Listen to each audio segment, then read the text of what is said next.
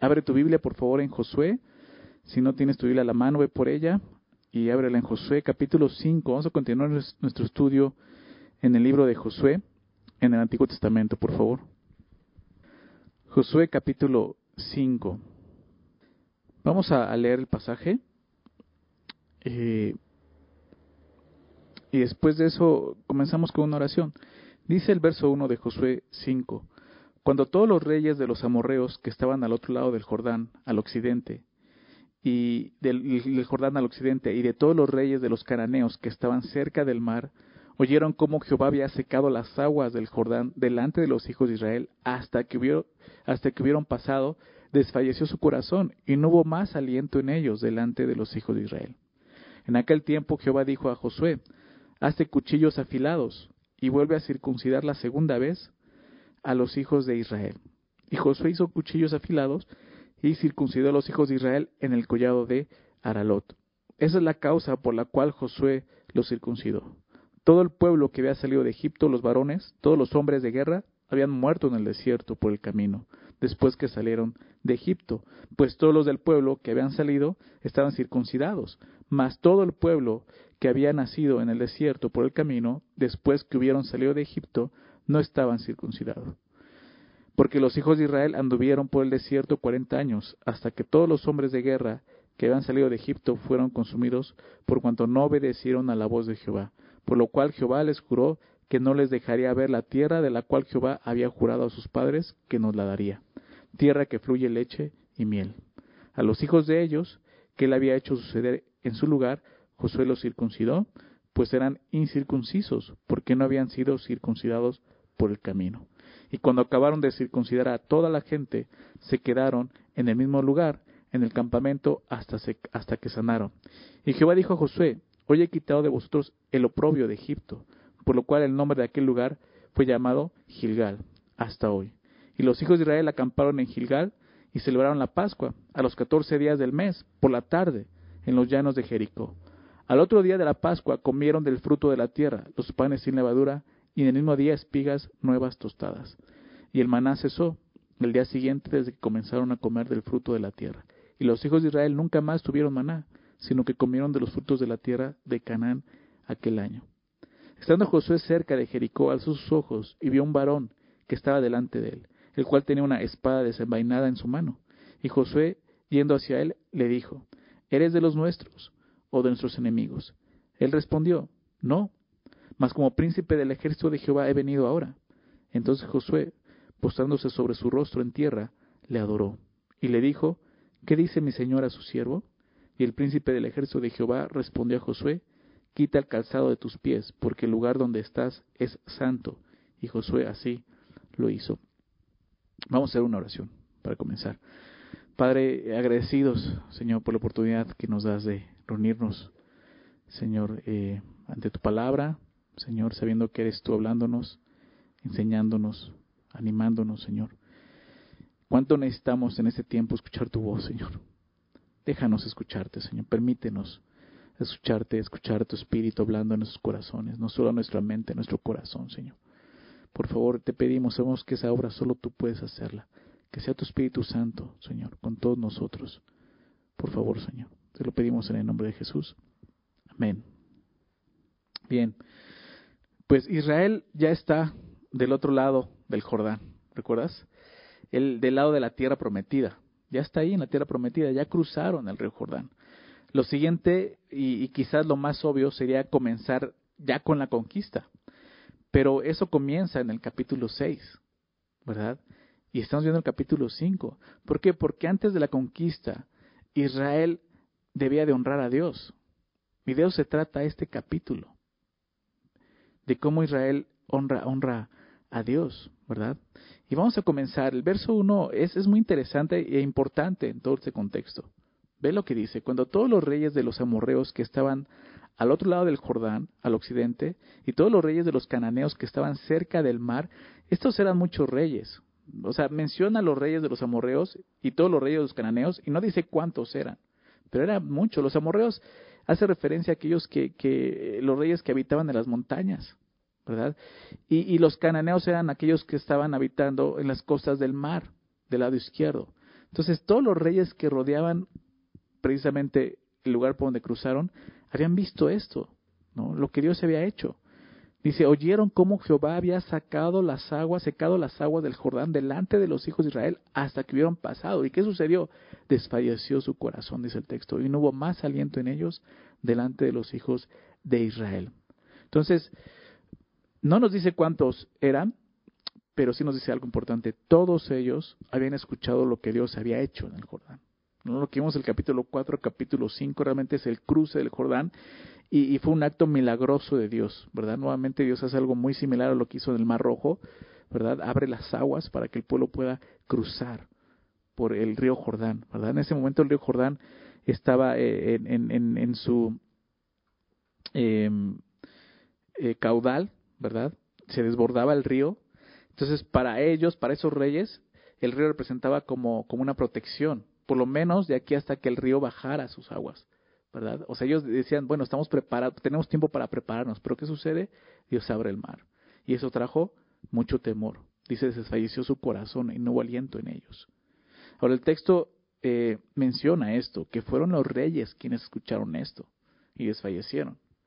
Los reyes eran los líderes de cada nación, eran la cabeza de cada pueblo.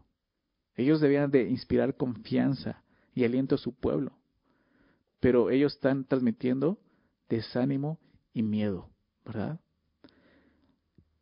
Claro que esto lo había provocado Dios. Y eso Israel debía de recordar. Siempre esto. Fue Dios quien trajo pánico y espanto a estas naciones. No fue el pueblo de Israel. El pueblo de Israel, como Dios se lo ha dicho otras veces, era insignificante, ¿verdad?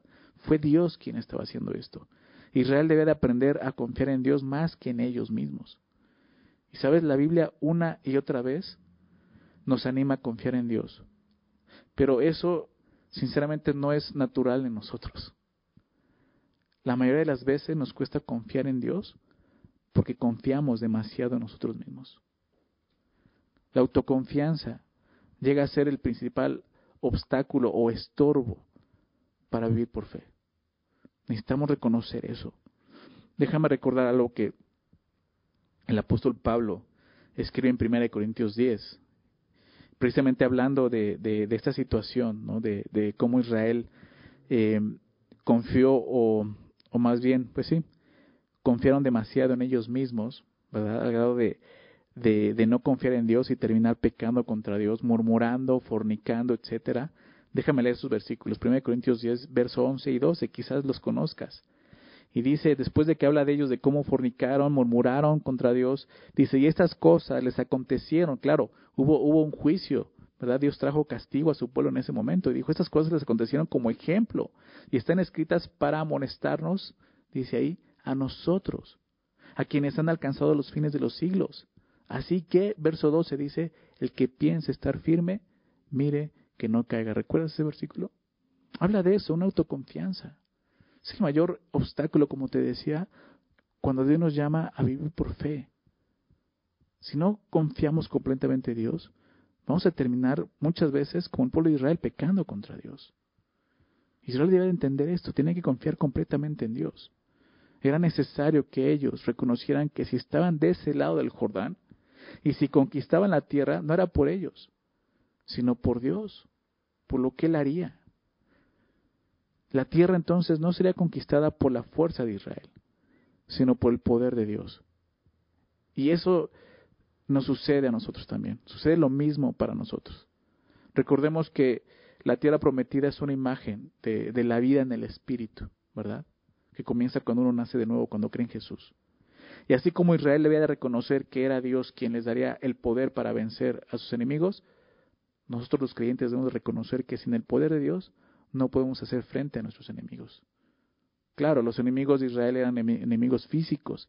El día de hoy nosotros no tenemos enemigos físicos, más que nada son enemigos espirituales, ¿verdad? Por eso Pablo habla, habla en 2 Corintios dice que nuestras armas no son carnales, sino espirituales, ¿verdad? Pero tenemos que confiar en Dios, tenemos que tener fe en Dios para poder vencer esos enemigos, reconocer que es en el poder de Dios donde vamos a lograr eso.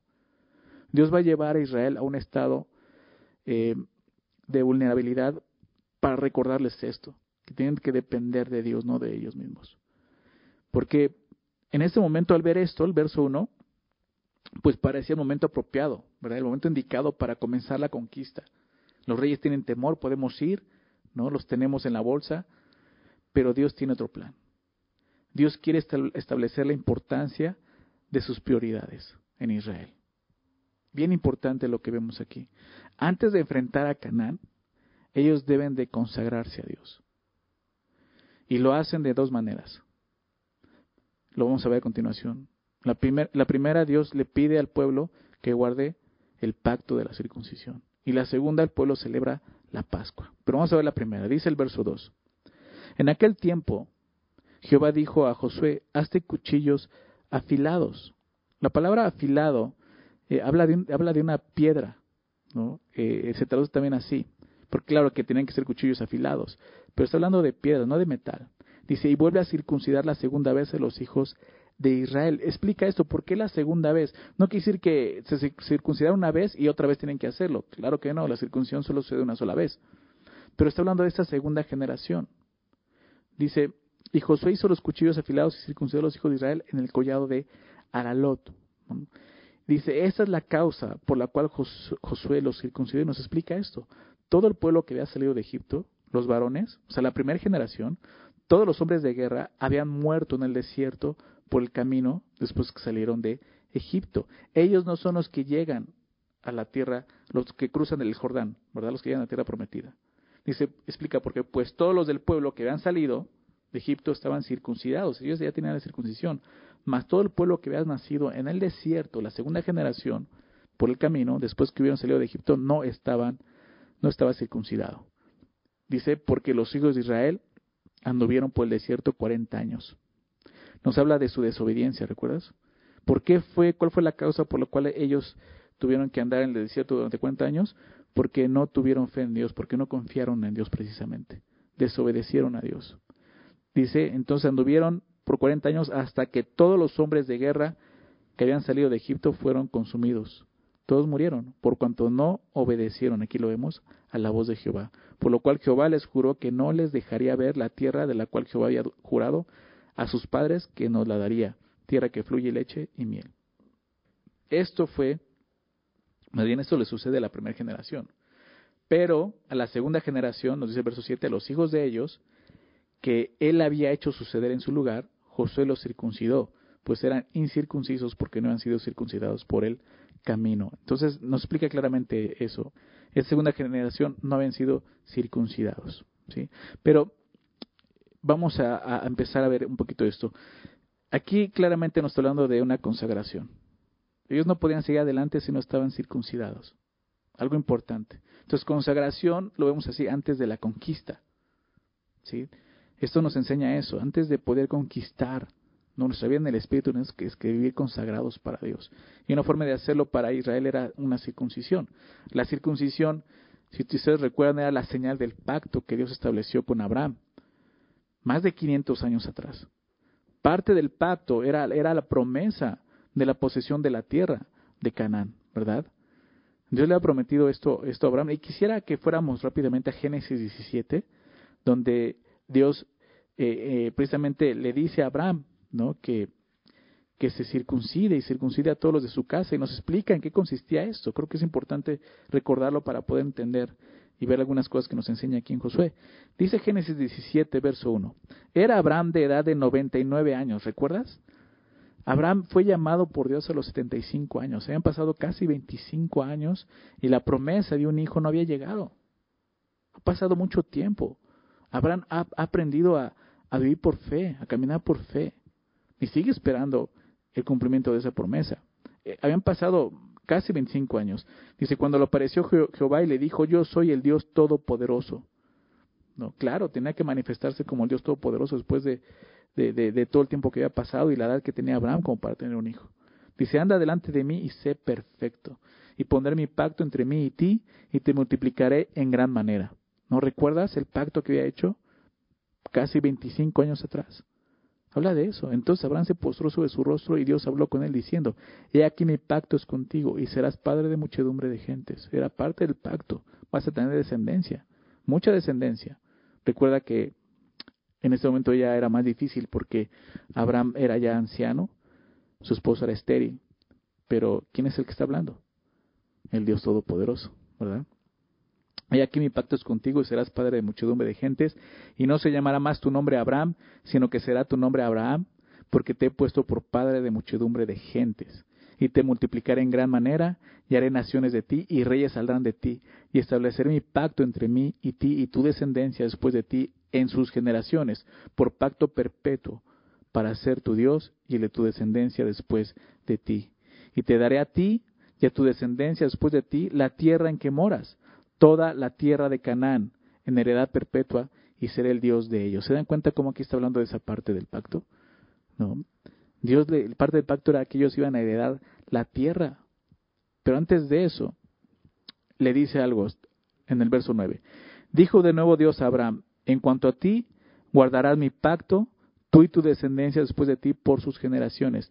Este es mi pacto que guardaréis entre mí y vosotros, y tu descendencia después de ti. Será circuncidado todo varón de entre vosotros. Circuncidaréis pues la carne de vuestro prepucio, y será por señal del pacto entre mí y vosotros. Entonces, habla del pacto, pero aquí nos dice, este será el pacto, dice, pero esta es la señal. ¿Se dan cuenta en el verso 11? Circuncidaréis pues la carne de vuestro prepucio y será por señal del pacto entre mí y vosotros. ¿no? Eh, el ritual ¿no? de la circuncisión, eh, el propósito era, era mostrar pertenencia. Como una señal, nosotros formamos parte del pacto de Dios. Y explica, y de edad de ocho días, de, eh, días, de, de, edad de ocho días será circuncidado todo varón entre vosotros por vuestras generaciones, el nacido en casa y el comprado por dinero a cualquier extranjero que no fuere de tu linaje. Todos los nacidos al octavo día tienen que ser circuncidados. Debe ser circuncidado el nacido en tu casa y el comprado por tu dinero, y estará mi pacto entre vuestra carne por pacto perpetuo. Y el varón incircunciso, ¿recuerdas cómo estaba la segunda generación? Incircuncisos. Y el varón incircunciso, el que no hubiere circuncidado la carne de su prepucio, aquella persona será cortada de su pueblo, ha violado mi pacto. Por eso era importante que ellos se circuncidaran.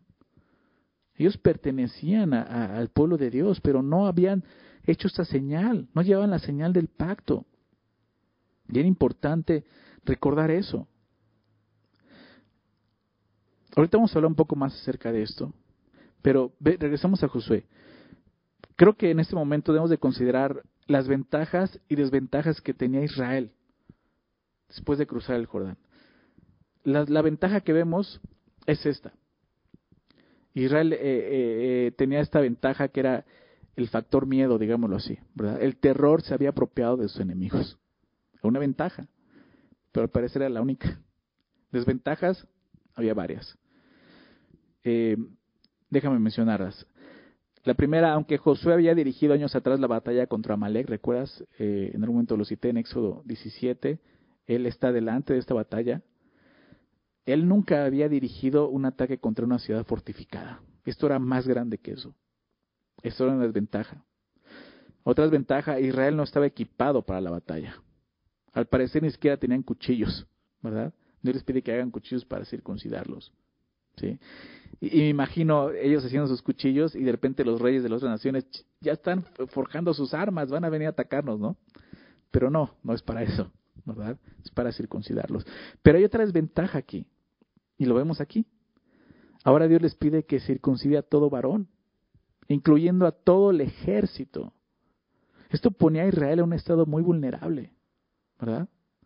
Porque circuncidar a todo el pueblo significaba debilitar a todo el ejército de Israel. Eso es lo que significaba eso. La circuncisión de un hombre adulto es muy diferente a la de un recién nacido de ocho días. Un hombre adulto necesita mucho más días para poder recuperarse de ese tipo de intervención, especialmente si fue hecha sin anestesia y con cuchillo de, piedra, como vemos. Entonces, pues así estaba, el ejército estaba completamente deshabilitado. ¿Recuerdas la historia de, de los hijos de, em, de Jacob en Génesis 34? Si no mal recuerdo, es, es Leví y Simeón que destruyeron un pueblo entero usando la circuncisión. Recuerdas que, que no, recuerdo la historia, déjame contarte rápidamente, había, había el hijo de un rey que, que era eh, Siquem, ¿no? En, en ese lugar, él se llamaba así Siquem, y él quería a, a, Dina, la hermana, la hija de Jacob, la hermana de ellos, y la toma, y, al parecer abusa de ella, y la toma por mujer, y ellos se sienten eh, ofendidos, y lo que hacen es engañarlos. Ellos les dicen, que vamos a, a juntarnos como pueblo, vamos a juntarnos como nación, pero necesitamos esto, les tenemos que pedir esto, que se circunciden todos ustedes, para que entonces podamos, ¿no? Este, mezclarnos con ustedes, ¿verdad? Pero después de pedirles e, esto y que ellos hacen esto, ¿no? O sea, realmente Siquem y, y, su padre ahí en Génesis 34 lo puedes leer más adelante en tu casa. Ellos circuncidan a todo el pueblo y déjame leer solamente un versículo, Génesis 34, 25. Dice, pero sucedió que al tercer día, cuando sentían ellos el mayor dolor, ¿te das cuenta? En tercer día era cuando sentían más dolor los que se habían circuncidado. Dice, dos de los hijos de Jacob, Simeón y Leví, hermanos de Dina, dice, tomaron cada uno su espada y vinieron contra la ciudad que estaba desprevenida y mataron a todo varón. ¿Te das cuenta? Solo dos hombres terminaron con todos los, los, varones de una ciudad. Entonces, realmente el que se circuncidara en este momento, todo, todo Israel los ponía en, una posición muy vulnerable. Entonces era una desventaja. Humanamente podemos decir, ¿cómo Dios les pide esto en ese momento? ¿Por qué no lo hizo antes? ¿Verdad? Vamos a ver por qué. Entonces, en este momento guardar la circuncisión representaba un acto de obediencia y de fe por parte de Israel. Para empezar es eso. Dios le está pidiendo obediencia y fe, confianza. Dios les prometió, si tú recuerdas, le prometió éxito a Josué. Él le dijo, tu camino será próspero y todo te saldrá bien. ¿Recuerdas? En, el capítulo 1. Déjame recordar estos versículos. Pero antes de decirles eso, Dios les dijo, si me obedeces. ¿no? Porque no, mucha gente les encanta, ya sabes, hay, hay, unos que predican solamente eso, les encanta hablar de prosperidad y, de bienestar, pero nunca se dan cuenta que hay cláusulas que Dios da. Y una de ellas aquí la vemos. Recordad sus versículos, José 1.8. Nunca se apartará de tu boca este libro de la ley, sino que de día y de noche meditarás en él para que guardes y hagas. Es obediencia, ¿verdad? Conforme a todo lo que en él está escrito. Porque entonces, y solo entonces, harás prosperar tu camino y todo te saldrá bien. Mira que te mando que te esfuerces y seas valiente. No temas ni desmayes, porque Jehová tu Dios estará contigo en donde quiera que vayas. Qué importante es recordar esto. Y seguramente Josué está recordando esto cuando Dios le pide circuncidarlos. Claro, José sabe que esto es peligroso, pero tiene que confiar en Dios. ¿sí? Josué y todo Israel debían de comprender que la más grande ventaja que ellos tenían era que Dios estaba con ellos. Esa es la más grande ventaja. Y lo mismo es para todos nosotros. El Nuevo Testamento se encarga de enseñarnos una y otra vez esta verdad. Dios está con su pueblo. Déjame citarte dos versículos muy claros. Hay muchos versículos que hablan de esto, pero Solo dos versículos. En Romanos 8, tal vez recuerda estos pasajes, Romanos 8, 31. Dice, ¿qué pues diremos a esto? Si Dios es por nosotros, ¿qué significa eso? Está a nuestro favor. Si Dios es por nosotros, ¿quién contra nosotros, verdad? El que no escatimona a su propio Hijo, y, él, y lo demostró ahí en la cruz, que Dios está a nuestro favor. Dio a su Hijo para, para poder justificarnos. ¿sí? Dios está a favor de aquellos que han creído en Él. El que no escatimó a su propio Hijo, sino que lo entregó por todos nosotros, ¿cómo no nos dará también con Él todas las cosas? Otro pasaje te decía, Primera de Juan, capítulo 4, versículo 4, el apóstol Juan también entendió esto, y él lo dice así en su primera carta, capítulo 4, verso 4, dice, hijitos, vosotros sois de Dios. ¿Te das cuenta? No está hablando a no creyentes, está hablando a aquellos que le pertenecen a Dios. Vosotros sois de Dios y los habéis vencido, porque mayor es el que está en vosotros que el que está en el mundo. Mayor es el que está con nosotros. Josué estaba aprendiendo eso, ¿verdad? Mayor era el que estaba con ellos. Pero, ¿qué significa para nosotros que Dios está con nosotros? ¿Sabes qué significa? Que tú y yo debemos de vivir por fe. Si queremos experimentar realmente eso, que Dios está con nosotros, somos llamados a vivir por fe, como Josué está viviendo por fe. Déjame citar ahí en Prima de Juan también, el siguiente capítulo, capítulo 5, versículo 4. dice esto, porque todo lo que es nacido de Dios, ¿verdad? Aquello que pertenece a Dios, lo que es nacido de Dios, vence al mundo. Y explica, y esta es la victoria que ha vencido al mundo, nuestra fe. ¿Sí? Dios está con nosotros, pero es importante que tú y yo confiemos en eso, que lo creamos realmente y vamos de acuerdo a eso. Así como Josué obedeció a Dios por fe, así debemos de responder nosotros con obediencia, confiando completamente en Dios. Algunas veces Dios nos lleva, así como Israel, a condiciones vulnerables, ¿no? como lo hizo con Israel, para recordarnos que dependemos de Él, no de nuestras fuerzas, y que nuestra única respuesta más sensata en ese momento es confiar y obedecer a Dios. Recuerda eso. Es, es ahí, en ese momento, donde la palabra de Dios se hace viva, donde la palabra de Dios se hace eficaz, cuando respondemos correctamente en fe, obedeciendo a Dios. Esta generación, como vemos, no se había circuncidado. Es extraño, ¿verdad? Es extraño simplemente que Moisés, siendo el gran líder que fue, no les ordenó guardar la circuncisión. El texto no nos dice claramente por qué esa segunda generación había sido circuncidada, pero nos recuerda, como lo dije, la desobediencia de la primera generación. Y quizá esa fue la razón por la que la segunda generación no había sido circuncidada, precisamente por la desobediencia de sus padres. Pero tenían que hacerlo. Y es interesante que Dios no le pidió ni a Moisés ni a Josué que lo circuncidara antes de cruzar el Jordán. ¿Recuerdas? Antes de cruzar el Jordán, Moisés estuvo ahí. Le pudo haber pedido eso, pero no lo hizo. Lo hizo después. Ya estando del otro lado. Y la razón, creo que, que la razón nos la da el apóstol Pablo en el Nuevo Testamento, Romanos 12.1. Dios me ha mantenido considerando este versículo estos días. Romanos 12.1. Y déjame citarlo. Dice, así que hermanos, os ruego por la misericordia de Dios, ¿recuerdas? Por la misericordia de Dios que presentéis vuestros cuerpos en sacrificio vivo, santo, agradable a Dios, que es vuestro culto racional. Entonces, ¿qué tiene que ver esto? Porque Dios, Dios da y después pide. Es lo que vemos. Os ruego por la misericordia de Dios, lo que Dios te ha dado, dice ahora te toca a ti responder. Presenta tu cuerpo como un sacrificio vivo, santo, agradable a Dios. Sí. Dios no les dijo quizás que se circuncidaran antes porque Dios quería mostrarles gracia y misericordia, cruzándolos del Jordán y decirles, ahora les toca a ustedes responder. Dios extiende su gracia y misericordia y después nos pide que nos rindamos a Él. Es lo que vemos aquí. Era importante entonces que ellos se circuncidaran. Pero, ¿cómo esto honraría al Señor?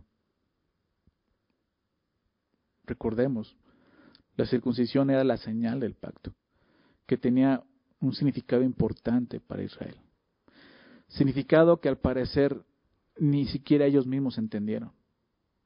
Tristemente, la circuncisión lo convirtieron en un simple ritual. Pero la circuncisión tiene un significado importante. La circuncisión representaba el despojarse de la carne. ¿sí? Precisamente la circuncisión físicamente es eso cortar un trozo de la carne del, del cuerpo, del, del, del miembro del varón. Y significaba eso, despojarse de la carne, cortar con la carne, dejar de confiar en ellos y confiar en Dios. Simbolizaba la vida después de la carne. ¿no? Déjame leer el, eh, a, un pastor, el comentario de él acerca de, de, esto que leí. Me gustó mucho, quiero compartírselos. Es Alan Redpath. Él dice, el rito de la circuncisión es un testimonio externo del hecho de que la tierra iba a ser poseída en la debilidad de la carne, a través del sufrimiento muy a menudo del cuerpo. Esto simbolizaba la debilidad y casi la muerte, por así decirlo, de todo aquello que el hombre podría hacer, de manera que la posesión de la tierra sería atribuida inequivocadamente a la soberana gracia de Dios. Ese era el propósito. Que ellos confiaran en Dios y que vieran que se trataba de Él. Y sabes, para nosotros eso representa precisamente la lucha que comenzó cuando nacimos en el Espíritu. Tú y yo ya no tenemos que seguir ese ritual de la circuncisión. Pero Biblia sí dice que circuncidemos algo, ¿recuerdas? Circuncidad vuestros corazones. ¿sí? Y eso habla, habla de algo más interno y es espiritual. Por eso Pablo dice en Gálatas 5, versos 16 y 17, quizás recuerdes estos versículos, Gálatas 5, 16, digo pues, andad en el Espíritu, ¿recuerdas? Y no satisfagáis los deseos de la carne. Son dos cosas, y lo explica el verso 17, porque el deseo de la carne es contra el Espíritu, y el, y el del Espíritu es contra la carne. Y eso se oponen entre sí para que no hagáis lo que quisierais. Son dos cosas que están oponiendo. La circuncisión representaba eso, de hacerte de la carne, andar en el espíritu. Para nosotros significa eso. Tenemos que cortar cualquier cosa que esté estorbando nuestra obediencia al Señor, que nos impida confiar en Él. Eso es lo que representa para nosotros la circuncisión. El pueblo tenía que entender esto. Vamos a continuar. Verso 8 dice, Josué 5.8. Y cuando acabaron de circuncidar a toda la gente, se quedaron en el mismo lugar en el campamento hasta que sanaron. Y Jehová dijo a Josué, Hoy he quitado de vosotros el oprobio de Egipto, por lo cual el nombre de aquel lugar fue llamado Gilgal hasta hoy. Por cierto, la, vez anterior decía Gilgal y no es Gilgal, es Gilgal, ¿verdad? Con, con, no, no lleva U. Discúlpeme por ese error. Es Gilgal. Y es el, lugar donde acamparon, ¿no? Pero eh, lo que sucede es muy interesante. Dios dice esto, hoy he quitado de vosotros el oprobio de Egipto. Después de que se circuncidaron, Dios les dice esto. Porque vemos que la circuncisión quitó el oprobio de Egipto. ¿Verdad? ¿Qué significa esto? La circuncisión señalaba que ellos pertenecían a Dios, ¿recuerdas?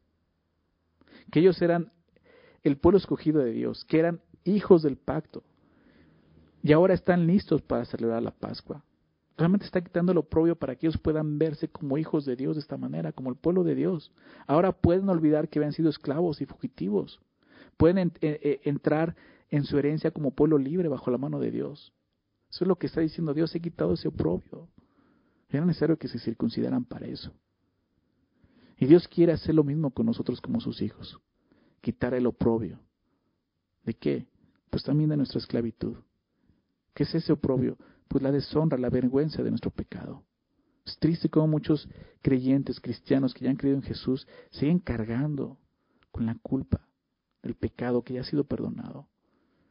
Recuerda esto, si tú ya perteneces a Dios, si tú ya has circuncidado tu corazón delante de Dios, Él ya ha quitado lo oprobio de tu esclavitud, ha quitado la, la deshonra y la vergüenza de nuestro pecado. Y ahora puedes verte, podemos vernos a nosotros mismos tal como somos en Cristo, nuevas criaturas, ¿verdad? Ahora recuerda algo, ¿cómo, fue quitado lo oprobio? Aquí lo vimos, a través de la fe y obediencia a Dios, creyendo en Dios. Eso es bien importante. No es de que, ah, me voy a circuncidar, no. ¿Quiénes estaron para circuncidarse? Los cuchillos, no. Fe y obediencia. De lo mismo que tú y yo necesitamos para qué? Para que vivamos así como Dios nos ve Vamos a continuar, verso 10. Y los hijos de Israel acamparon en Gilgal y celebraron la Pascua a los catorce días del mes por la tarde en los llanos de Jericó. Al otro día de la Pascua comieron del fruto de la tierra los panes sin levadura, y en el mismo, y en el mismo día espigas nuevas tostadas. Y el maná cesó, y el día siguiente, desde que comenzaron, el día siguiente desde que comenzaron a comer del fruto de la tierra, perdón, los hijos de Israel, dice, nunca más tuvieron maná sino que comieron de los frutos de la tierra de Canaán aquel año. Entonces vimos cómo el pueblo tenía que consagrarse a Dios y comenzó haciéndolo con la circuncisión, pero ahora lo hace celebrando la Pascua. Israel cruzó el río Jordán. Recordemos esto, ¿recuerdas en qué día fue eso? Lo vimos en el capítulo 4.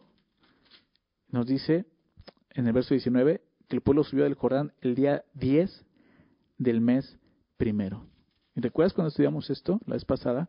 Te comentaba, ese día era, el día en que escogían el cordero y lo guardaban para sacrificarlo en el día 14. Fue en el día 10, el, cuando cruzaron el, el Jordán. Y la Pascua debía celebrarse el día 14 del mismo mes. Entonces el pueblo está, recordemos esto, recién circuncidado. Al tercer día, recuerda ser el día de mayor dolor para ellos, lo vimos en Génesis.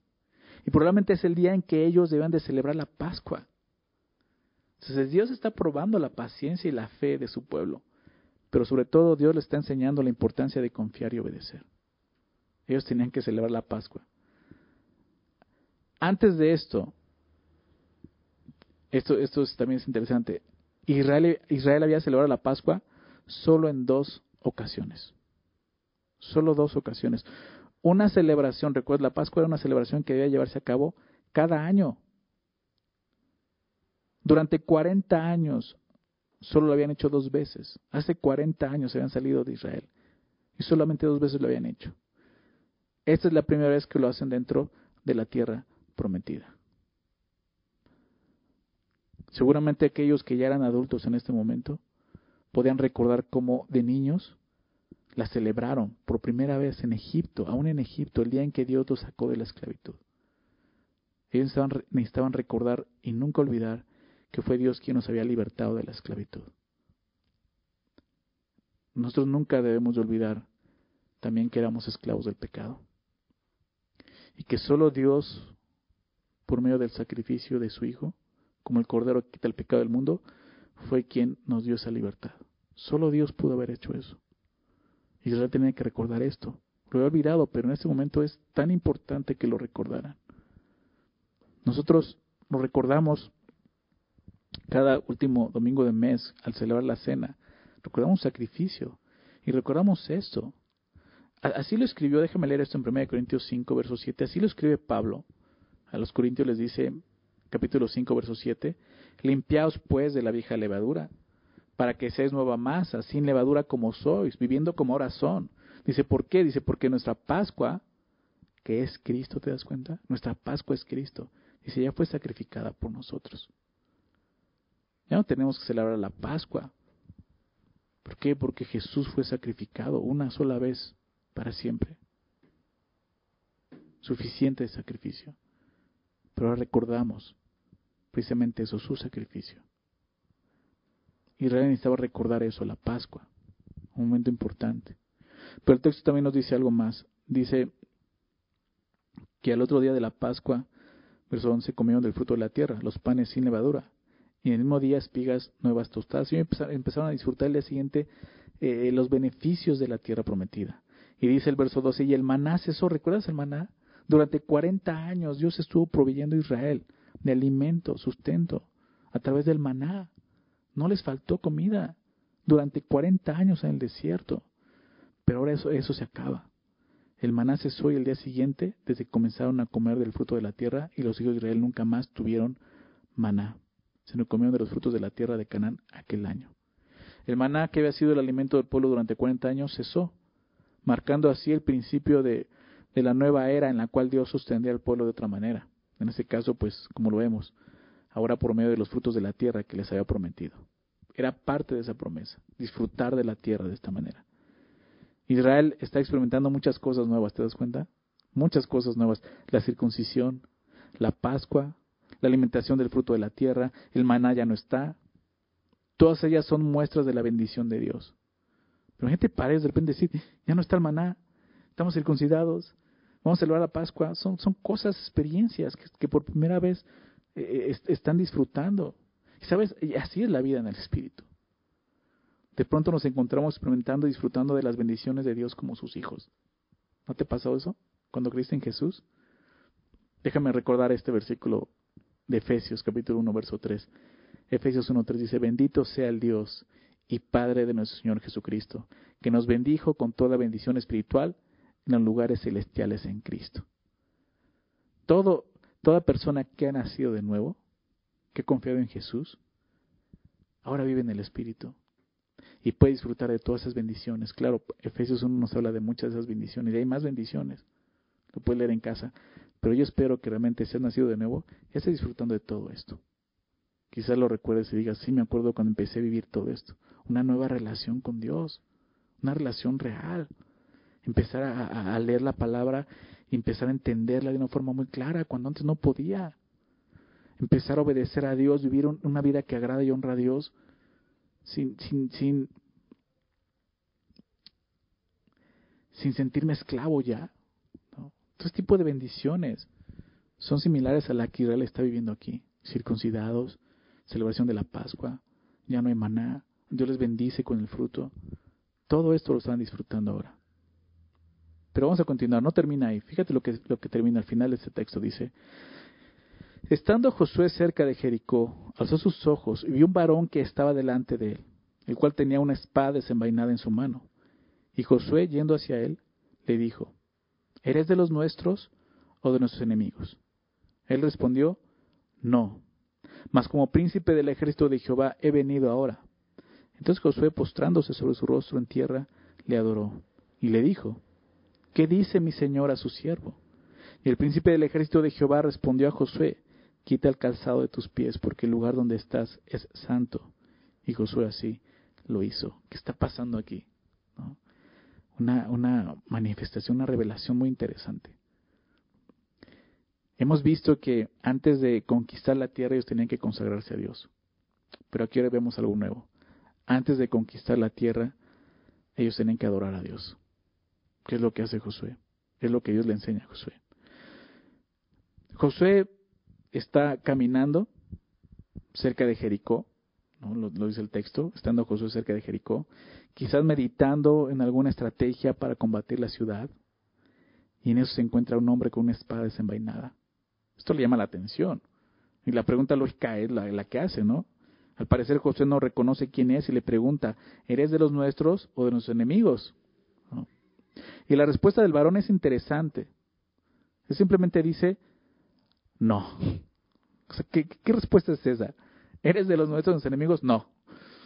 Pero, claro, es interesante por lo que va a decir, ¿no? Dice, mas como príncipe del ejército de Jehová he venido ahora. Príncipe del ejército de Jehová. El ejército de Jehová muchas veces eh, se le reconoce como los ángeles. Pero aquí yo soy el príncipe de ellos. Yo soy el príncipe del ejército de Jehová. Y recuerda, Dios le está mostrando a Josué que ellos van a cruzar, eh, perdón, que ellos van a conquistar la tierra solamente con la ayuda de Dios, que Dios esté con ellos y se presenta el príncipe del ejército de Dios. Y por eso le dice no. O sea, no, no, no soy de ellos y, y, y, no estoy de ustedes. ¿En qué sentido? Porque la pregunta no era si este varón estaba del lado de Josué. La pregunta era si Josué estaba del lado de este príncipe. Porque el varón se presenta como el príncipe del ejército de Jehová, mostrando que él era superior, superior a Josué. Él era superior de Josué. Josué era el hombre al mando, ¿verdad?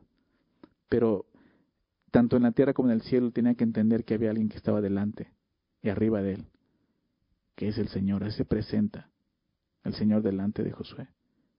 Y Josué hace lo único que un hombre realmente puede hacer cuando ve a Dios. Una revelación de Dios así. Cae postrado ante este varón. Como un claro acto de reverencia. Josué está reconociendo que este varón es superior a él. Pero Josué se da cuenta que no es cualquier hombre. O sea, José se da cuenta que es Dios. ¿Por qué? Porque se postra sobre su rostro en tierra, mostrando total rendición. Y el texto dice aparte que le adora, que le adoró. Porque si hubiera sido un ángel de Dios, ese ángel inmediatamente no, no hubiera aceptado esa reverencia, y menos que fuera adorado. Eso lo vemos en toda la Biblia. Los ángeles no aceptan ningún tipo de adoración. ¿Por qué? Porque ellos saben quién es el único digno de toda adoración. Dios, ¿verdad? Por lo tanto, este no es un ángel, es Dios mismo. Y este tipo de, apariciones se le conocen como teofanía o cristofanía. ¿Qué significa esto?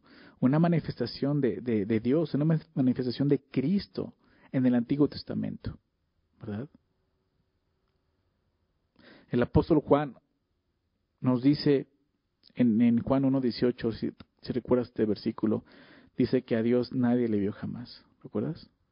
El unigénito Hijo que está en el seno del Padre, dice, Él le ha dado a conocer. A Dios nadie le vio jamás. Y eso nos muestra que Josué no está viendo a Dios, el Padre. Él está viendo al Hijo, al Hijo antes de su encarnación. Es Cristo, es Jesús. Después de adorarle, Josué reconoce que es su superior. ¿Y qué hace? Pues prácticamente le pide dirección con la pregunta, ¿qué dice mi Señor a su siervo? Y con esa pregunta confirmamos que Josué no está delante de cualquier ser. Está delante de Dios porque le llama mi Señor y él se nombra su siervo.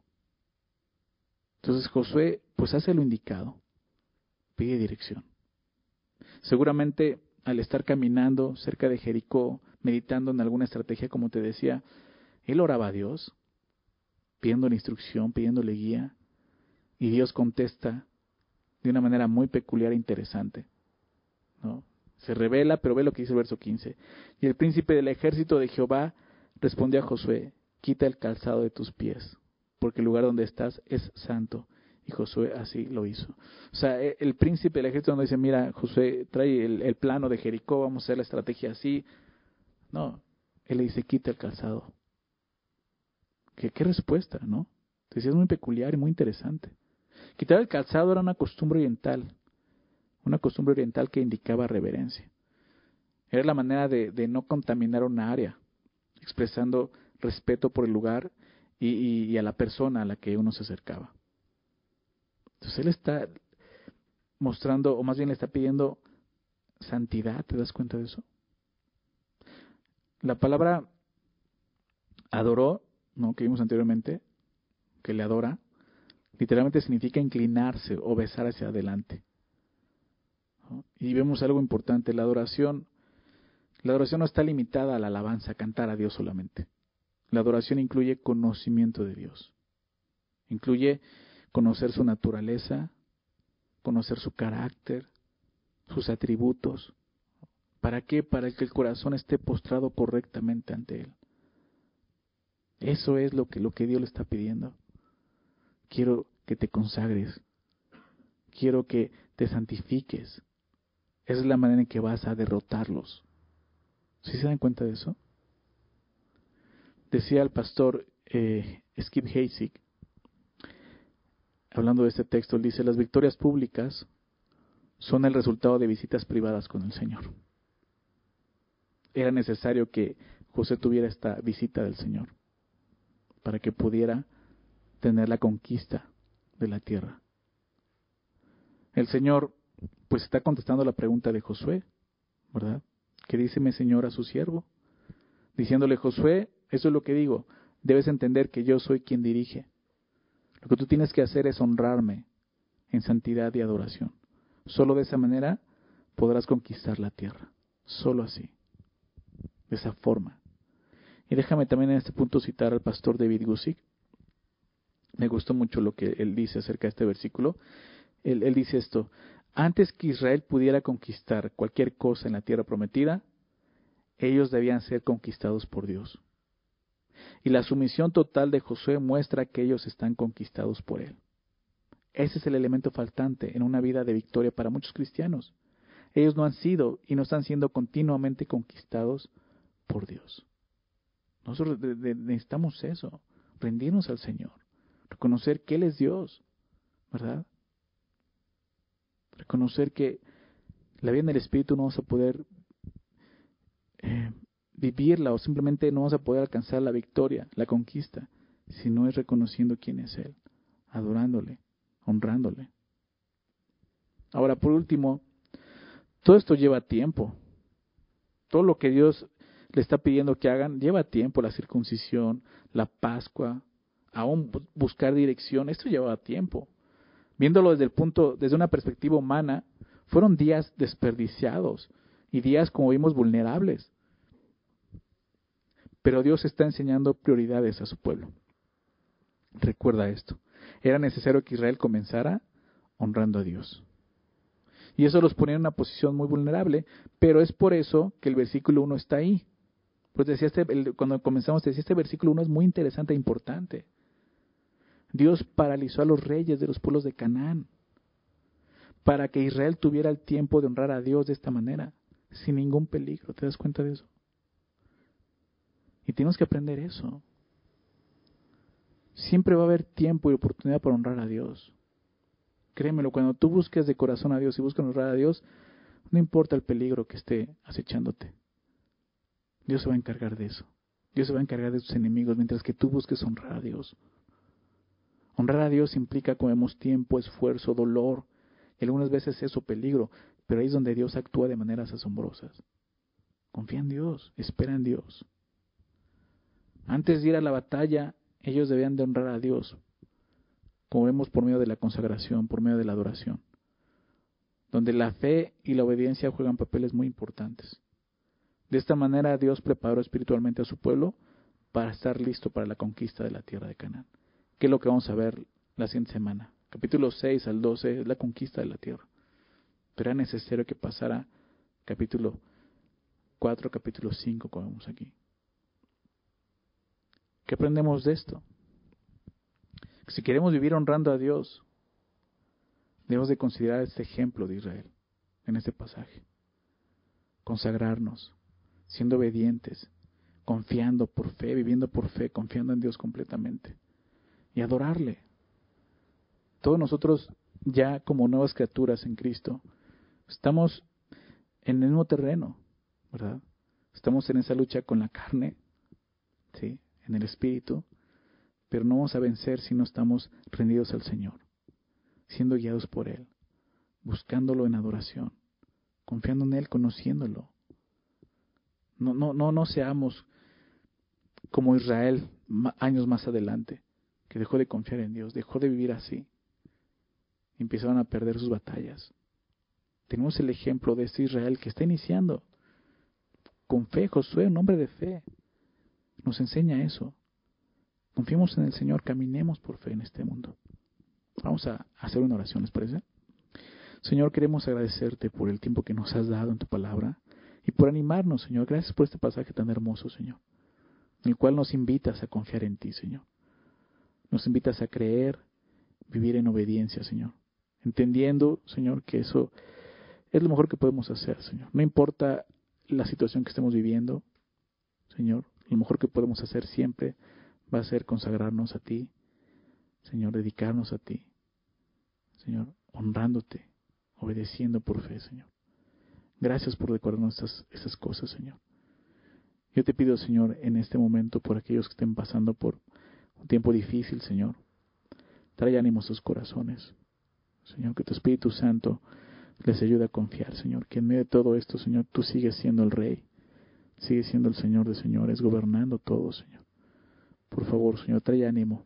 aquellos que no te conocen, Señor, trae, trae esperanza, Señor, de saber que pueden pertenecer ahora al pueblo de Dios y que ya no va a estar en contra tuya, van a estar contigo, Señor, y tú vas a estar con ellos. Qué hermosa promesa, Señor.